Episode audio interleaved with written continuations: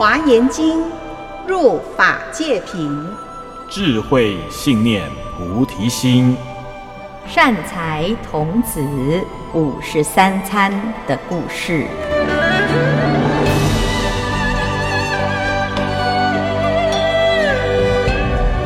听众朋友，大家好，我是圆道禅院住持建辉法师，我是法彻，我是传展。今天我们要继续来讲善财童子五十三参的故事。善财童子经过了皮目瞿沙仙人的介绍呢，一路南行，来到了伊莎那聚落。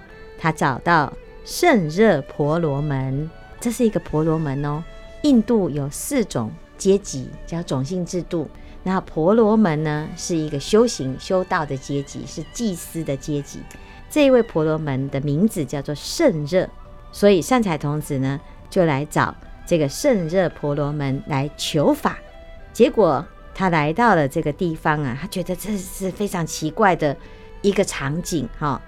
他看到胜热婆罗门修苦行，然后呢四面有火炬，就像大山山一样的火啊，熊熊的火，在火堆当中呢有刀山。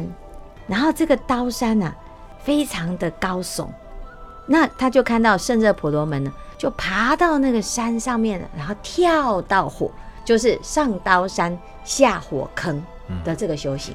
然后他在旁旁边呢，看到了傻了眼哦，然后他就看到圣热婆罗门的这个行为，他心里面有点害怕，有一点不安的感觉。那结果呢，他就跟圣热婆罗门请法，他说。圣热婆罗门，这个圣者，我应该要怎么样修行？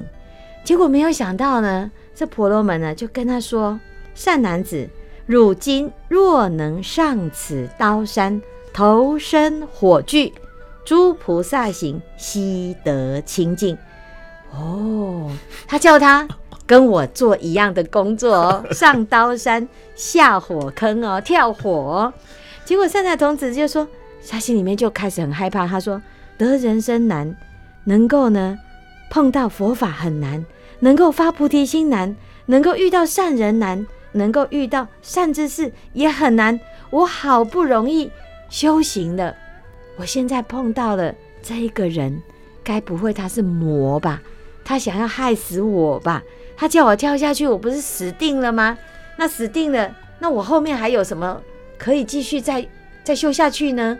对啊，师傅。那我觉得他应该是魔，所以善财童子就是觉得他是魔嘛，哈。要我我也觉得他是魔，我也不会去。哇，这太太奇怪了，这太奇怪了，上刀山下火坑哦。嗯、对，是不是？好，所以呢，善财童子如果跟你们一样，现在目前是一样嘛，哈，同一阵线哈，对，对不对？对。好，所以接下来呢，你们要准备怎样？回家，三人成虎就要开始怎样？一起打退堂鼓，对不对？好，再见，好，是不是？谢谢不联络，好，那就不会有善财童子五十三餐的故事哦。他跳了吗？他没有跳，他还没跳，他准备绕跑了啊！嘿啊，所以呢，到底是什么让他回心转意？好，当他呢想要逃跑的时候啊，奇迹发生了，天上啊突然传来。很多的声音，好，那我们就看到哦。第一，先出场的叫做梵天，有一万个梵天，他就在天上讲，他说：“善男子，莫作是念，莫作是念。”他说呢，这个圣热婆罗门是非常非常难得的善知识，他要度我们，所以他用极端的方式哦，像我们这种邪见的啊，他竟然呢、啊。胜热婆罗门也有办法降服他们的邪见哦，然后再来呢，这个魔也出来讲哦，你说他是魔，我才是魔。这个圣热婆罗门啊，把我们啊给降服了，所以这个圣热婆罗门他是一个非常特别的一种善知识。所有的天魔，还有天王，还有各式各样的各路人马。都出来证明，这个胜热婆罗门是非常厉害的善知识，把他们这种高级的、有神通的，我们不要小看哦，魔也是有大神通啊，对，魔也是有大智慧的哦。如果呢，你没有三两三哦，你没有什么两把刷子哦，你也是没有办法说服这些魔，没有办法降服。所以善财童子呢，他就听到有这么多这么多的群众都出来啊，来证明圣热婆罗门是一个很好的善知识，所以他就打消了这个念头。他打消刚刚呢对于啊，他没有跟我们回去，啊，他就没有回家了啊，他没有停止，他就想，既然大家都这样子挂保证，那我是不是应该要听？嗯，是不是应该要相信？应该要接受？好，那。你没有做，你怎么知道？可是这个还是很奇怪呀、啊，因为上刀山是什么？下火坑到底是什么？好，所以我们看到的是刀山，我们看到的是火坑，是恐怖的境界嘛？对，是不是？是危险的境界嘛？那到底是什么可以让它变成一个不可思议的法门？哈，对。所以呢，这个地方呢，就是善财童子呢，他打算接受大家的建议。他回头去见，山对，他就真的登山哦。我们赶快拉住他。所以呢，他决定呢接受这个婆罗门的教诲，他试试看嘛，姑且一试啊。既然大家都这样子肯定这件事情，他要做啊。结果呢，他就真的就登高山，然后跳下来，在还没有跳下来的半空中，他就证得菩萨善住三昧。这是第一个哦，哇哦，哦，你想想看哦，如果我们那个什么高空弹跳，是不是有的人很害怕就啊，啊这样子？不要找我，下次去跳的时候看会不会哎三妹。然后呢，重点是他跳到半空中就得了三妹哦。然后接下来呢，他碰到火嘛哈，才碰到那个火，他又得到第二个三妹，叫做菩萨极静乐神通三妹。善财童子啊，遇到这种奇怪的情境，而且他亲身经历了之后，他说：“真的好奇怪，怎么有可能？刀山明明应该是要让我怎样碎尸万段，竟然没有哎、欸！这个火应该把我烧得呢，好吱吱作响吧，竟然没有哎、我没有变 barbecue 哎、我竟然还得到安隐快乐，所以这是不是很神奇？所以我们在佛法里面呢，就讲到有那个刀山跟火啊。”它有两种譬喻，一种就是如果我们是烦恼心的时候，那个刀啊跟火就是一种嗔心。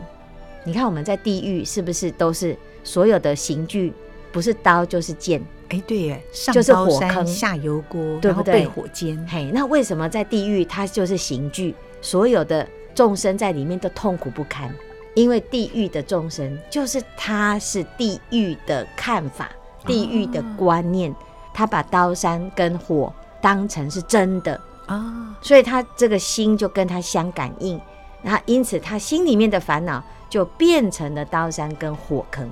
但是如果从另外一个角度，婆罗门把它当成是一个解脱，烦恼即菩提耶。